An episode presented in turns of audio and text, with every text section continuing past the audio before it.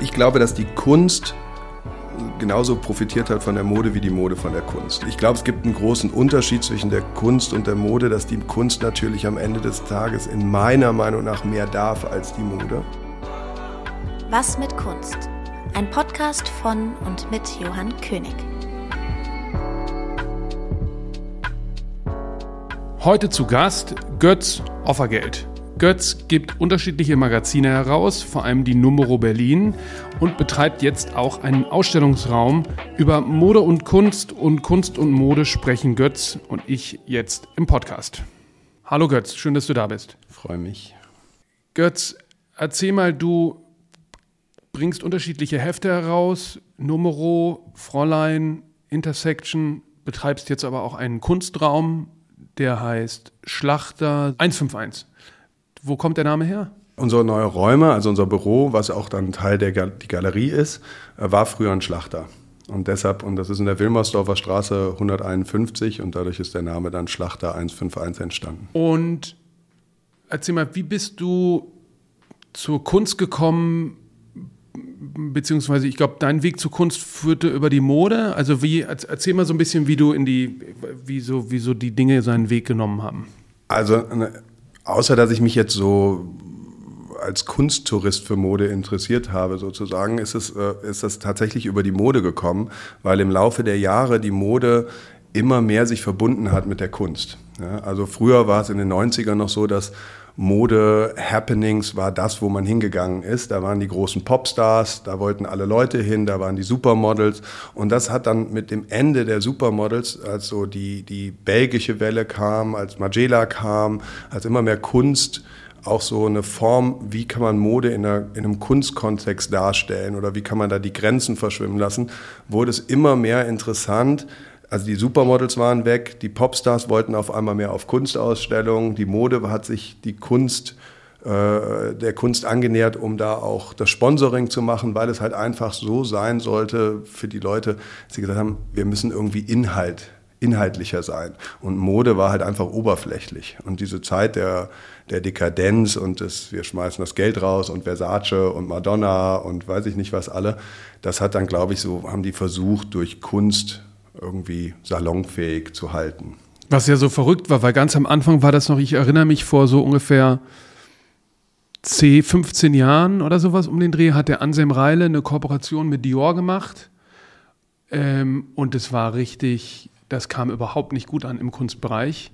Und damals war das noch eine totale Jetzt ist es ja total Standard, ne? Na, ich glaube, dass diese Grenzgänger, die es dann damals gab, natürlich, jetzt ist es tatsächlich, wie du sagst, Standard. Ne? Also wenn man sieht alleine bei ähm, äh, Kim Jones, bei Dior, wie viele Künstler, der hat jedes Jahr eine Kunstkollaboration. Ja? Der, es fangen aber auch an, Brands wie Balenciaga und Gucci Kollektionen zusammenzubringen, was man früher auch nicht gemacht hat. Oder Rosemarie Trockel posiert für Bo Bottega. Bottega Veneta, genau, ne? Ja. Ich glaube, das ist schon immer mehr, dass es salonfähig wird. Es gibt natürlich meiner Meinung nach jetzt als Außenstehender sozusagen in der Kunst immer noch so einen Kern, der so krampfhaft versucht, an Ernsthaftigkeit festzuhalten und an etwas Elitären, weil Kunst war ja auch bevor diese, diese, dieses, diese Annäherung zur Mode kam oder zur gesamten Popkultur und diese Öffnung der Kunst entstanden ist, war es ja einfach sehr elitär und auch sehr abweisend. Ne? Also man hat sich ja nicht irgendwie sehr willkommen gefühlt, wenn man in Galerien gegangen ist. Und es gab dann da immer so ein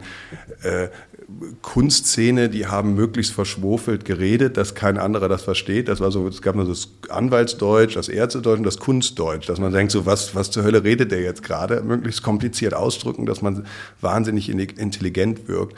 Und ich glaube, das hat sich jetzt schon verändert. Ne? Es gibt eine neue Generation von Galeristen, neue Generation von, von, von Künstlern, die halt auch einfach wollen, dass ihre Kunst gesehen wird.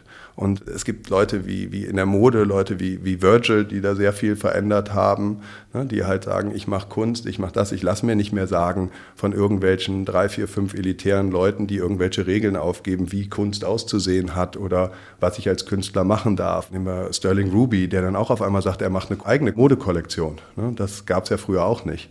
Aber es gibt halt immer weniger Künstler, die sich sowas sagen lassen. Die machen halt dann Skateboards für Supreme oder machen eigene Kollektionen oder machen eine Kollabo mit Dior, weil sie halt wissen, erstmal ist es super PR für ihre Brand. Und zweitens erreichen sie einfach viel, viel, viel mehr Menschen mit der Kunst. Und erzähl mal in deinen, in deinen Heften, welchen Stellenwert hat Kunst da? Wie wichtig und war das schon immer so? Ich glaube, dass das schon jetzt nochmal wesentlich relevanter geworden ist. Also bei Numero ist es äh, wirklich essentiell, weil wir da auch äh, hingegangen sind und überlegt haben, wie kann man überhaupt ein Magazin wie Numero, was in Frankreich halt so ein ikonisches Monthly-Magazin ist, wie kann man das als Biannual äh, in Deutschland mit einer deutschen Identität darstellen.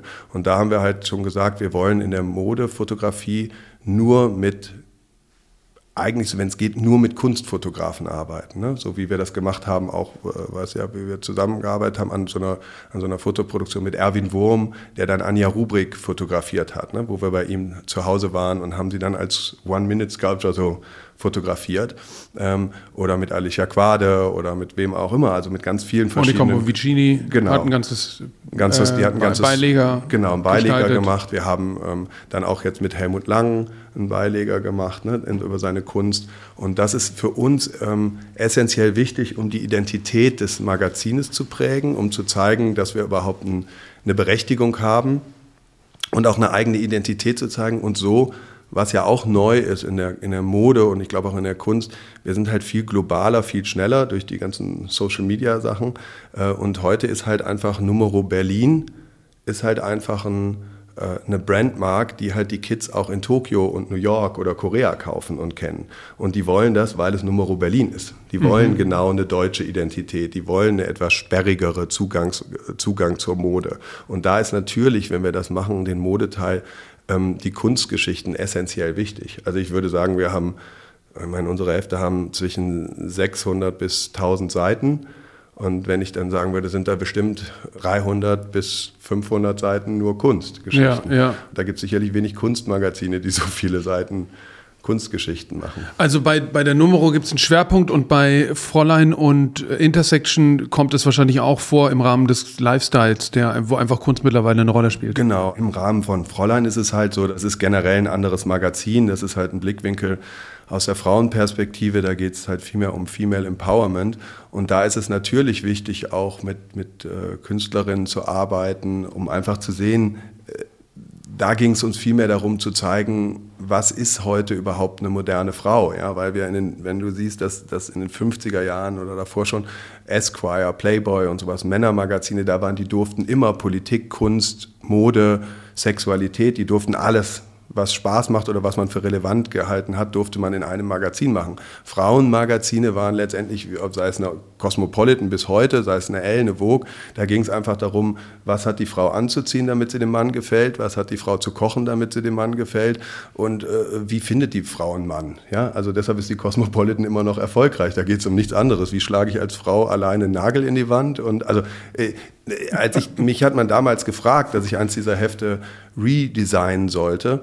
Und ich fand, habe das dann mir zwei Ausgaben angeguckt und habe gedacht, okay, das ist der pure Sexismus. Das kann ich nicht. Ich bin von, von zwei starken Frauen erzogen worden und dadurch habe ich Fräulein gemacht, weil ich einfach gesagt habe, wo gibt es eigentlich Magazine, wo man sagen kann, ich möchte als Frau coole Mode sehen. Wieso, wieso von machen. zwei Frauen erzogen? Meine Mutter und meine Oma war bei meine, lange Zeit bei meiner Oma, weil meine Mutter einen schweren Autounfall hatte und dann hat mich meine Oma halt erzogen und ansonsten danach war halt meine Mutter und meine Oma halt letztendlich da und beide sind halt selbstständig immer gewesen. Meine Oma hat bis 100 Jahre gearbeitet, hat dann drei Tage aufgehört und dann ist sie gestorben und die waren immer selbstständig. Ich kannte das nicht anders, dass meine Oma ist zu uns zum Mittagessen gekommen und hat gesagt, du, nächste Woche fahre ich übrigens mit einer Freundin zwei Wochen nach Chile.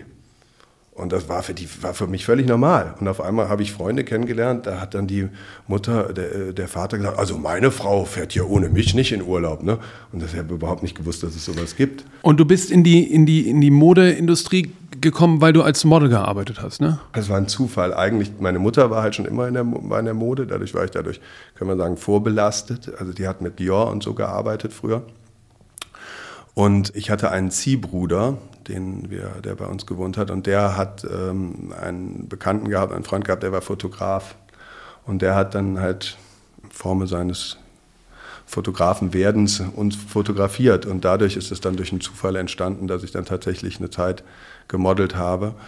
Ja, das war damals, wo ich das gemacht habe, glaube ich, sowieso so, aber für, für mich auch selber das war immer etwas, was einem irgendwie peinlich ist. Ne? Also das hat man nicht gerne gemacht. Ach ja? Das, ja, das war jetzt nicht so ein, so ein Ding, wo man, wo ich in meiner Jugend, wo man dann gesagt hat, so, ja, hallo, ich habe jetzt auch gemodelt, ich komme gerade aus Mailand wieder. Das war jetzt irgendwie eher so, hm, ich weiß nicht so, also das war, das war jetzt nicht mit äh, cool und intelligent. Äh, ist ja auch interessant. Das, das Männermodel-Klischee ist sozusagen nicht gleichwertig wie das auf der Frauenseite.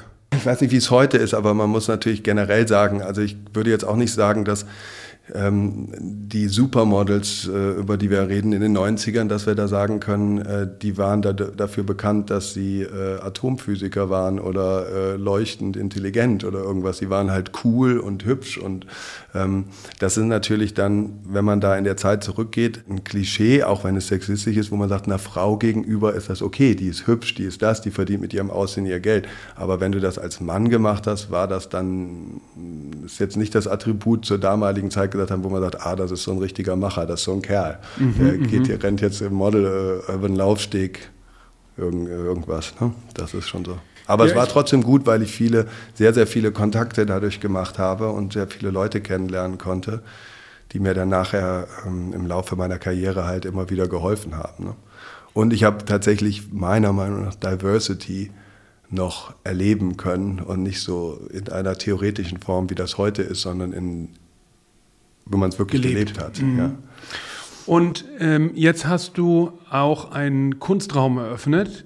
Wie kam es dazu, dass du da eine Notwendigkeit gesehen hast, noch einen Raum in dem äh, doch großen Angebot in Berlin noch hinzuzufügen? Also an Notwendigkeit weiß ich nicht, ob man, ob, ob ich jetzt, das war jetzt nicht die, der, der, die treibende Kraft. Das Entscheidende war, dass wir halt einfach diese Magazine machen und wenn wir da 700, 800 Seiten machen, sehr viel Kunst machen, exklusive in jeder Ausgabe, in jeder äh, Ausgabe sind zwei letztendlich äh, Booklets drin, was exklusive Kunstbücher sind, also Kooperationen mit Künstlern, die exklusiv für uns gemacht sind. Und wir wollten das dann halt auch in einer digitalen Form, was wir dann auch mit dem Mirko Borsche umgesetzt haben, in einer digitalen Form machen, dass man da eine Plattform schafft, wo man das weitererleben kann. Und da war die logische Konsequenz, das halt auch in einem reellen Raum darzustellen. Ne? Also dass wir da einen Raum schaffen, wo wir Kunst zeigen können. Und ich glaube, auch das hat sich geändert ähm, in der Resonanz, die ich sehe auf den Raum momentan. Dass ich glaube, dass früher jemand, wenn jemand gekommen wäre, wie, wie, wie, wie ich jetzt oder, oder mein Team, ähm, hätten halt die seriösen Künstler gesagt, oh mein Gott, nee, das ist keine, wichtige Galerien, die sind mhm. nicht ernst zu nehmen. Was machen die denn da? Die machen Magazinchen und dann auch noch Mode und irgendwas. Aber wir haben jetzt halt genau das Gegenteil. Ne? Also ich glaube, diese Befreiung auch, dass wir nicht mal eine Galerie sind, gibt uns auch viel Raum, mit Künstlern zu arbeiten und Galerien zu kooperieren, was äh, früher nicht möglich gewesen wäre oder für andere Galerien, glaube ich, auch schwieriger wäre. Jetzt hattet ihr gerade eine Ausstellung, die sehr viel Aufmerksamkeit äh, bekommen hat von Brian Gills. Spricht das richtig aus? Mhm. Ja der ja auch auf dieser Schnittstelle zur Kunst arbeitet. Das ist aber, ist das sozusagen Programm, dass es immer um interdisziplinäre äh, Nomaden zwischen den Welten geht oder ist es Nee, also ich würde sagen, das ist jetzt kein Programm. Das hat da jetzt gepasst und das, der passt natürlich genau in dem, was wir am Anfang gesagt haben. Der ist jemand, der sich da auch ähm, keine keine Grenzen setzen lassen möchte. Ne? Der möchte halt frei arbeiten, der möchte seine Kunst zeigen. Der arbeitet heute mit einer großen Galerie oder macht dann das bei uns in dem Raum und findet das genauso toll, aber der designt auch morgen macht eine Sneaker-Kollabo mit äh, New Balance oder mit irgendjemandem. Und das passt natürlich zu uns als Magazin, aber das ist jetzt nicht unser Programm. Ne? Also Erzähl mal was zu Brian. Ich gehe jetzt nicht davon aus, dass den alle kennen. Erzähl mal, wie so eine, wie, wie so eine Karriere verläuft. Seine Karriere jetzt verläuft? Ja, also das ist ein afroamerikanischer Künstler, der aber jetzt nicht Kunst studiert hat, sondern genau, aus dem Design kommt oder aus dem Skateboardfahren oder also sozusagen, was ist die? Genau, also er ist, äh, kann man sagen, aus einem popkulturellen Umfeld. Das, das Ding ist, glaube ich, dass da natürlich schon so ist, ich weiß nicht, ob man das so, so, einfach so sagen kann, aber natürlich diese Community, diese Community Building, die es heute gibt, aus der auch Brian rauskommt. Er hat ein sehr starkes Netzwerk, was er auch in Los Angeles hat und so weiter, wo er mit diesen ganzen ähm, Musikern, Celebrities, ganze Hip-Hop-Szene und so weiter sehr stark vernetzt ist. Und in dem Bereich dieses Empowerment, dass die dann das machen, was auch auf Virgil schon vorher gemacht hat, letztendlich dasselbe, ähm, in jedem Bereich irgendwas zu machen und letztendlich eine Community zu bilden und durch Kontakte neue Projekte zu machen und sich da nicht zu limitieren. Das ist letztendlich, wie er seine, seine ähm, Karriere aufgebaut hat. Ne? Für mich war es tatsächlich, weil, weil, weil der wurde mir ja vom Team vorgeschlagen, für mich war es am Anfang so, dass ich selber äh, gemerkt habe, hm, ich bin jetzt so ein bisschen skeptisch, ist das jetzt so jemand, kann man das zeigen? Ist das noch so eine Relevanz als Kunst oder ist das einfach nur so Popkultur? Ist das nur so eine, jemand, der so ein bisschen da einen Sneaker designt und ein bisschen das macht und hat das überhaupt irgendwie eine Substanz, was er da macht? Mir haben die Skulpturen ja gut gefallen. Er hat ja so unterschiedliche Props zusammengesammelt, eine Freiheitsstatue und anstelle der Fackel hat die dann so eine Schlange äh, oben drauf oder eine Schlange, die sie im Spiegel anschaut. Äh, oder so einen äh, 80er Jahre Business Class äh, Dreisitzer mit so einer Art äh, Vogelscheuche in der Mitte und dann ganz gut gemachte Collagen aus allem, was so die Welt umgibt. Ähm, aber was ich ja interessant finde, ist, also wenn man zum Beispiel jetzt an äh, Kors denkt, ja, der mhm. hat ja seinen Weg gemacht darüber, dass er die Calvin Klein Anzeigen oder irgendwelche Modeanzeigen ausgebaut hat aus dem Stadtbild an irgendwelchen Bushaltestellen in New York, die bearbeitet hat und da seine typischen Augen reingemalt hat und die dann wieder aufgehangen hat und damit so Interventionen im Stadtraum gemacht hat. Das war sozusagen so ein Prozess, wie er über die Street Art dann zu dem äh, zu der Figur irgendwie geworden ist, ähm, die er heute auch im Kunstmarkt so einnimmt. Und so ein Bryant ist, also wie, wie fängt es an? Fang, fängt er dann an, eine eigene kreative Hoodies zu produzieren? Oder, oder wie ist der Verlauf jetzt bei ihm als Beispiel für so eine Quereinsteiger- Karriere, äh, dass der dann eben bei euch eine Ausstellung hat und, weiß nicht, 30 Zeitungen drüber schreiben? Also wie gesagt, ich glaube, dass es bei, den, bei ihm war es jetzt halt einfach, dass er angefangen hat, verschiedene Projekte zu machen mit, seinen, mit seiner Mode, also mit seinen Hoodies, mit Kollaborationen mit Freunden, die dann sind aus dem, aus dem Street, Street Art, Street Style Bereich und ähm, hat sich dann entwickelt und beziehungsweise hat dann auch in dieser Community auf einmal Leute gesehen, die seine ersten Bilder gesehen haben, die ihn supportet haben und da sehr viel Geld für auch ausgegeben haben. Und dann hat er in einer großen Galerie in, in, in Los Angeles ausgestellt, wo ich dann auch gedacht habe, okay, der stellt da jetzt. Was war es, Jeffrey Deitch oder was? Genau, ne? ja. ja. Mhm. Hat er ausgestellt und dann habe ich natürlich gedacht, okay, jetzt wird er da als Künstler sein und wird jetzt natürlich zur nächsten seriösen Galerie gehen und das so, so aufbauen. Das will er zum Beispiel nicht. Ja, also er ist da auch sehr äh, eigen, dass er halt sagt, so, er möchte da seine Freiheit haben, wollte jetzt die Ausstellung mit uns machen. Jetzt hat er Leute kennengelernt, wie er uns kennengelernt hat. Die machen, mit denen macht er ein großes Projekt in Tokio, wo er eine Ausstellung macht. Und ähm, der macht das so sehr im Endeffekt, wie die Dinge kommen. Und ich glaube, sein, sein, sein, sein Bekanntheitsgrad hat sehr viel durch die Community zu tun und auch durch die Faszination dann im Endeffekt, wie du es eben gesagt hast, bei Kors im Street-Style, nur dass er von der anderen Seite kommt. Also Kors ist ja wirklich jemand, der Graffiti-Artist war, Grafiker war, der dann über äh, die Kunst im öffentlichen Raum halt ein Aufsehen bekommen hat. Brian kommt ja von der anderen Seite, dass der ja gar nicht jetzt irgendwie gesprüht hat und dadurch bekannt geworden ist und jetzt irgendwie also wie Future oder André oder irgendwelche Graffiti-Artists, sondern der kommt ja, dass er tatsächlich seine Kunstwerke gemacht hat, die ausgestellt hat, aber dann in Räumen oder in Plattformen, die halt gar nicht kunstrelated waren mhm, letztendlich. Mhm, ne? Also dass die und, und dann hat das tatsächlich Natürlich musst du das Talent haben, aber ich glaube, diese Art, diese freiere Umgangsform, erstmal offen zu sein, ähm, und auch dieses eine neue Generation, wo er natürlich sowieso zugehört, wenn also die Amerikaner haben das sowieso noch mal viel mehr wie wir, aber wenn ich mir meine meine Mitarbeiter angucke, meine Jungen, auch hier in Deutschland, da steht in jedem äh, Instagram-Account Kreativdirektor, Art Director, Fotograf, Stylist, äh, Kurator und weiß ich nicht was alles, was die mit 20 Jahren schon alles sind. Ne? Das bin ich heute nicht mit 50. Und ich glaube, diese, diese Idee, und die Amerikaner haben das ja noch mal viel mehr, so Sky is the limit. Ja, und auch zu sagen, ja klar, ich mache jetzt Kunst, klar, ich werde jetzt Fotograf, klar, ich mache jetzt das. Also Brian fotografiert ja auch und sagt dann auch, hey, ich mache eine Modestrecke für dich. Da, äh, da weiß man dann gar nicht, wo, wo hat er das Selbstvertrauen her, dass er denkt, dass er das alles kann, hat er ja gar nicht gelernt. Ja? So, und das machen die halt trotzdem. Und wenn die failen, das ist ähnlich auch wie bei Julian Klinkovic, ja, der auch so durch die Skateboard-Szene, dann hat er angefangen, Tyra Le Bon, der die ganzen Bottega-Kampagnen geshootet hat und so. Mit Julian habt ihr den Raum eröffnet, ne? Mit Julian haben wir die erste Ausstellung gemacht, ja, ja genau. Und Julian ist ja auch Skater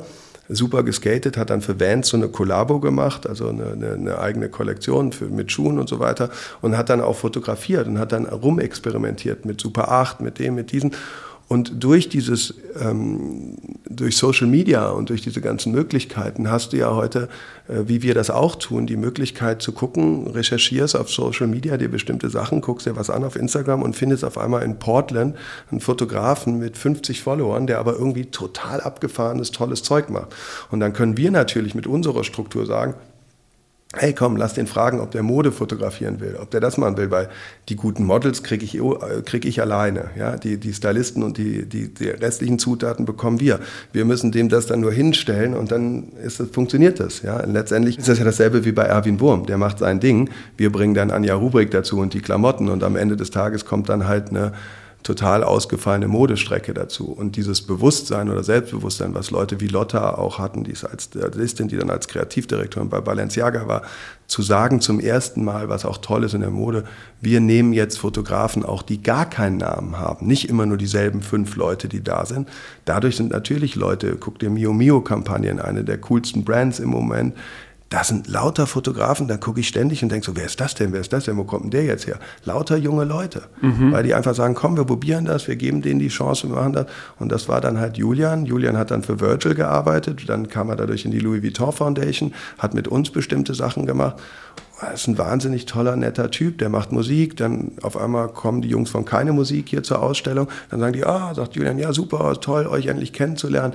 Wir sind ja auch auf derselben Compilation drauf. Ich wusste vorher gar nicht, dass der so Musik macht auch noch. Musik macht. Mhm, ja, alles so Universalgenies. Genau, machen alles, alles. Es mhm. gibt natürlich, muss man natürlich ehrlich sein, auch wahrscheinlich sind 90 Prozent der bleibt es bei den Kiddies dann so, dass bei den Labelings auf dem Instagram-Account aber es gibt halt auch ein paar dabei, wie Tyra LeBon oder Julian oder Ja gut, bei der Heiji Shin zum Beispiel ist es so gewesen, die hat mich vor Urzeit mal für die 032C fotografiert. Die ist jetzt ja super äh, anerkannt, auch im Kunstbereich, total verdient, ist eine ganz tolle Fotografin oder Künstlerin.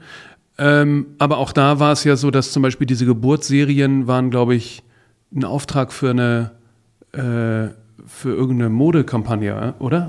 Nee, ich glaube, die hat sie so gemacht. Ich glaube, also dann also haben die das, das nur gekauft ja, quasi. Nee, also das weiß ich nicht. Ich weiß, sie hat mal so eine für mit mit irgendeiner Brand, ich weiß nicht mehr wer es war, hat sie äh, so äh, Porno-Szenen nachgestellt, also richtige Pornoszenen, den richtigen Geschlechtsakt und das waren dann Anzeigenkampagnen. Das war, weiß ich, dass das sehr so eine so sehr viel Aufsehen äh, gemacht hat.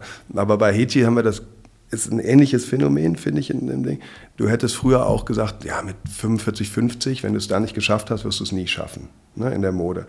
Hitchi hat mit uns gearbeitet, wir haben ein paar Sachen mit der gemacht. Auf einmal shootet die Arena, auf einmal shootet die Pop, auf einmal shootet die das, nachdem sie nach New York gegangen ist. Und parallel, wo sie die ganzen Mode macht, ja, Givenchy-Kampagne, Tom Ford-Kampagne, Diesel-Kampagne, was die alles macht, ja, die ist ja eine der heißesten, tollsten Modefotografin, die es gerade gibt.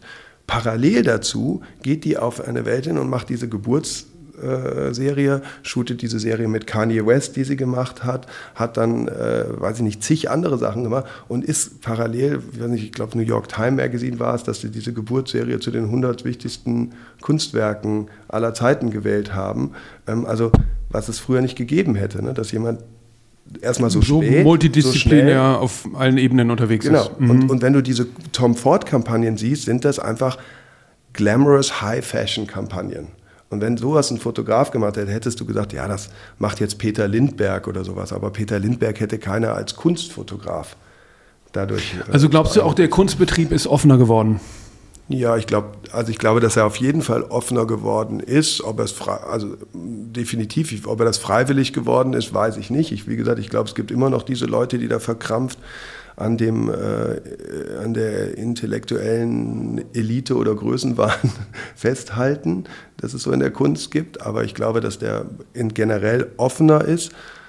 Es ist natürlich auch so, dass wir in einer Zeit jetzt waren, wo sehr viele Künstler, glaube ich, auch Angst hatten, ähm, wirklich inhaltliche Kunst zu machen und auch eine, eine, eine, eine, Meinung zu haben und es sehr dekorativ geworden ist und dadurch natürlich auch es einfacher geworden ist. Ne? Also wenn du wenn, wenn, wenn, die, wenn die etablierten Künstler dekorativ sind und der Modefotograf dekorativ ist, dann ist nicht mehr so viel Unterschied dazwischen.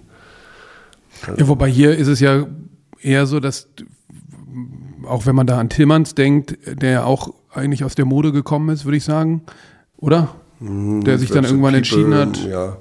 Aber er hat nie so richtig Mode, Mode gemacht, ne? So nicht so große Kampagnen, ist nicht so wie Jürgen oder sowas. Ja. Also hat schon früher sich für der Kunst, für den Kunstweg entschieden. Ja, aber man musste sich halt damals, glaube ich, auch entscheiden. Ja, ne? ja. Also, und das meinst du, ist jetzt nicht mehr nötig? Nee, das glaube ich nicht, dass das, dass das nötig ist. Also ich glaube, dass das Leute dir noch sagen wollen, aber du siehst ja einfach, ich meine, du kennst dich da besser aus als ich, aber du siehst ja einfach auch, was die Preise angehen von, von jetzt mal in der, wenn wir von Fotografie sprechen, dann siehst du einfach, dass die, die, die Preise von äh, Bildern, die du von Modefotografen verkaufst, nicht nicht unbedingt billiger sind wie die, die sich nur für die Kunst entscheiden. Ne? Und es gibt halt auch Leute, zum Beispiel ganz tolle Kunstfotografen, neue äh, Torbjörn Roadland, ja, so ein neuer, sagen wir so aus, der, der ja wirklich ein ernstzunehmender Kunstfotograf ist, aber einfach auch Lust hat, Modesachen zu fotografieren. Zwar dann ganz alleine, nur er äh, das Model oder der Celebrity und äh, ein Assistent, da darf sonst kein Stylist oder irgendjemand ans Set.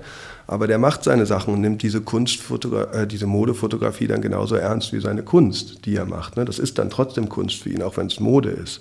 Und ähm, ich glaube, das ist schon, ähm, das ist einfach schon viel mehr äh, ähm, möglich heute, als es das wahrscheinlich früher war. Ne? Ihr habt auch was mit Alison Zuckerman gemacht, die mhm. ja auch schon im Podcast zu Gast war, mhm. die ja mit dem männlichen Blick in der Kunstgeschichte äh, arbeitet und dann so Malerei äh, neu interpretiert. Das begleitet ihr dann auch immer parallel im Heft. Also die, die, die, das Heft ist quasi ein Ausdruckskanal in Form von einer Strecke, die dann die Ausstellung nicht dokumentiert, aber also es ist irgendwie so zwei genau, stufig, oder? Es gibt, gibt halt mehr. Wir, wir zeigen das halt Einmal ähm, ganz oft dann im, im, Magazin, dass wir da halt eine Strecke machen und sagen, das ist ein toller äh, Künstler, Künstlerin, die, die, die, die Relevanz hat jetzt für irgend, in, in, zu dem Thema, was wir gerade im, im, im, Heft haben. Dann geht es, dass wir es nochmal in, in digitaler Form auf unserer äh, Webseite halt alles nochmal ähm, einen anderen Engel versuchen zu finden und zu sagen, okay, am besten machen wir dazu noch äh, Video, Making-ofs oder irgendwas, wo wir nochmal dem, äh, dem Konsumenten eine andere Sichtweise geben wollen in, in diesem Bereich. Und dann gibt es den, den, den dritten Schritt, dann, das ist dann die Ausstellung letztendlich. Ne, wenn wir dann eine, die Möglichkeit haben, mit, dem Künst, äh, mit, dem, mit derjenigen Person dann zusammenzuarbeiten, sagen wir dann, okay, wir machen jetzt noch die, die Ausstellung dazu. Und die Ausstellung wird dann auch nochmal wieder bei Matterport oder sowas, dass wir die dann wieder auch digitalisieren, sodass man die dann auch digital überall sich angucken kann. Das ist halt so die, die ähm, Idee, um diese möglichst jegliche Plattform zu nehmen, um das zu kommunizieren und die verschiedenen Blickwinkel zu zeigen. Ne? Und die Idee ist schon bei uns so, dass wir immer versuchen, einen Punkt zu machen, in dieser Sache, dass es eine Exklusivität hat, weil ich glaube, bei Magazinen, wie wir sie jetzt machen, also wenn wir jetzt auch mal bei Numero gesprochen haben, war das ja auch, dass das ähm, so klar eine elitäre weltweite Gruppe ist, in Anführungsstrichen, die das liest, elitär nicht, weil sie so, sich so für elitär Nische halten. vielleicht. Ja, oder ja. Nische, aber eine, eine Gruppe ist, die halt sehr, sehr viel reist, die sehr viel sieht, die sehr viel Ausstellung sieht. Und ich brauche unsere Leser brauchen jetzt nicht zum 750. Mal irgendein Bild von Damien Hirst zu sehen, was sie schon 100 Mal gesehen haben, außer ich bringe jetzt irgendeinen neuen Blickwinkel oder es gehört zu einer Geschichte dazu, dass es wichtig ist. Aber ich möchte etwas dokumentieren oder Sachen machen, wie wir es auch ja schon in der Vergangenheit mit vielen Künstlern von dir gemacht haben, dass wir da ähm, Geschichten gemacht haben, die exklusiv für das äh, äh Magazin waren, ne? die halt einen neuen Blickwinkel gegeben haben. Wir haben äh, so Scenes gemacht, wo wir das ganze Magazin dann zu einem Kunstwerk äh, zusammen designt haben mit, dem, äh, mit den Personen zusammen und so, so dass Neu was Neues entsteht. Ne?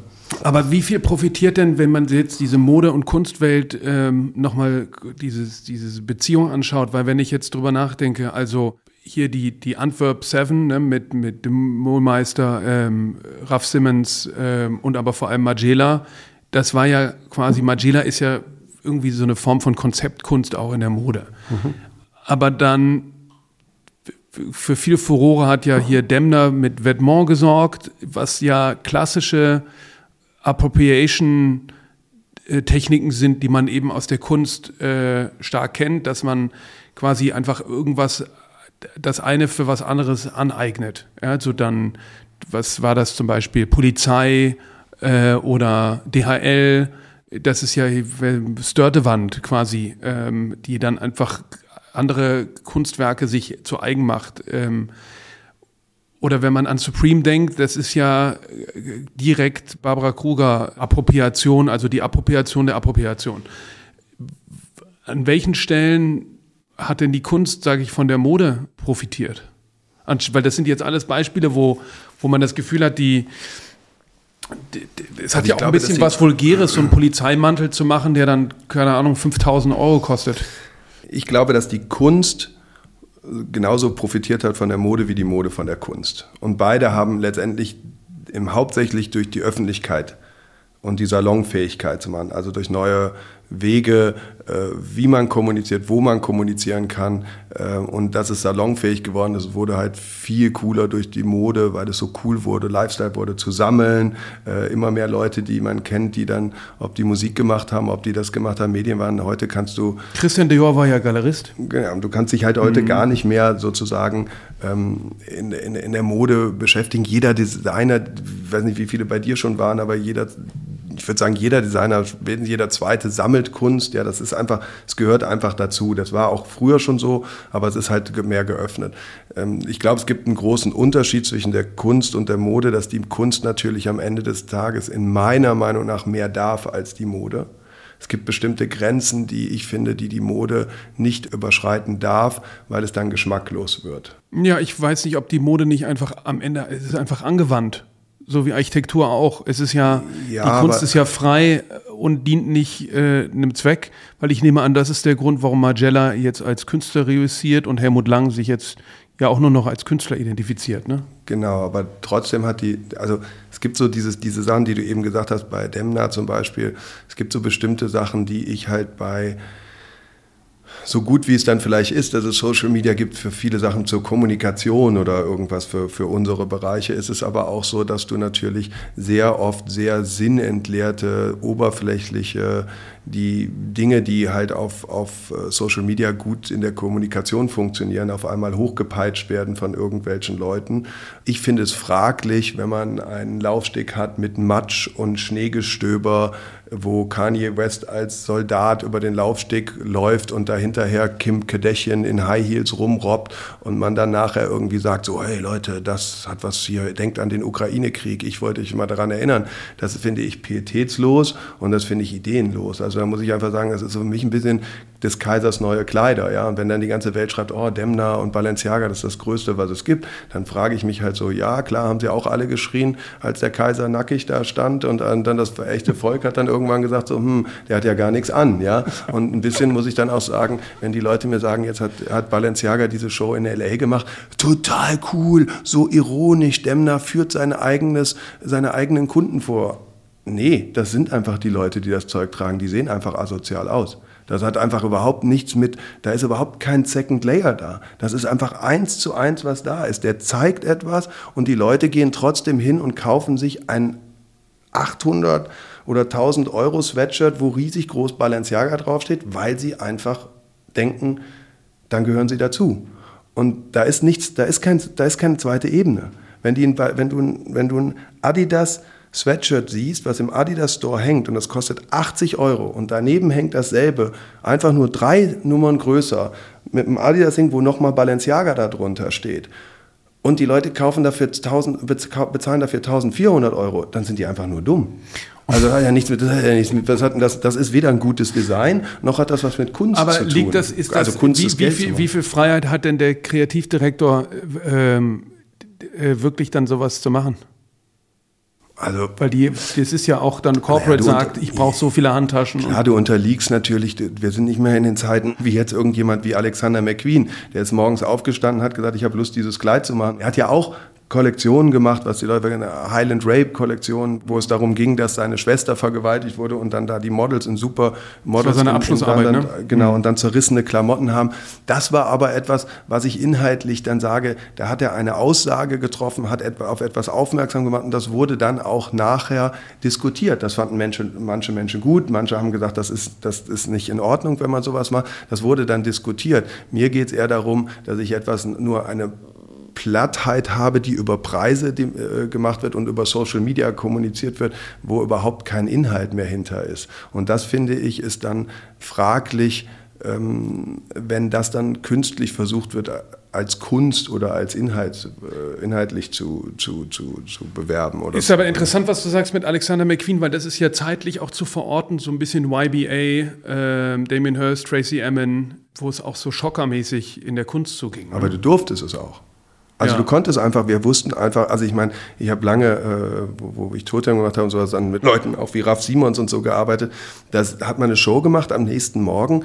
Ähm, kam, äh, kam einer von uns, äh, den Praktikanten äh, in, ins Büro, hat den Packen Tageszeitung gebracht und dann wurde durchgelesen, oh Gott, was hat Susi, Susi Menkels fand's geil, super, juhu, äh, der, der zerreißt es, der ist das, der ist dies. Dann wurde darüber diskutiert, dann bist du rausgegangen, dann wurde gesagt, so meine Güte, was kannst du da und da machen. Der Letzte, der irgendwie eine große Diskussion auf einer Modenschau ausgelöst hat, die wirklich provokant war, jetzt nicht nur mit einem Medienspektakel äh, Übersetzer, war letztendlich Kanye West.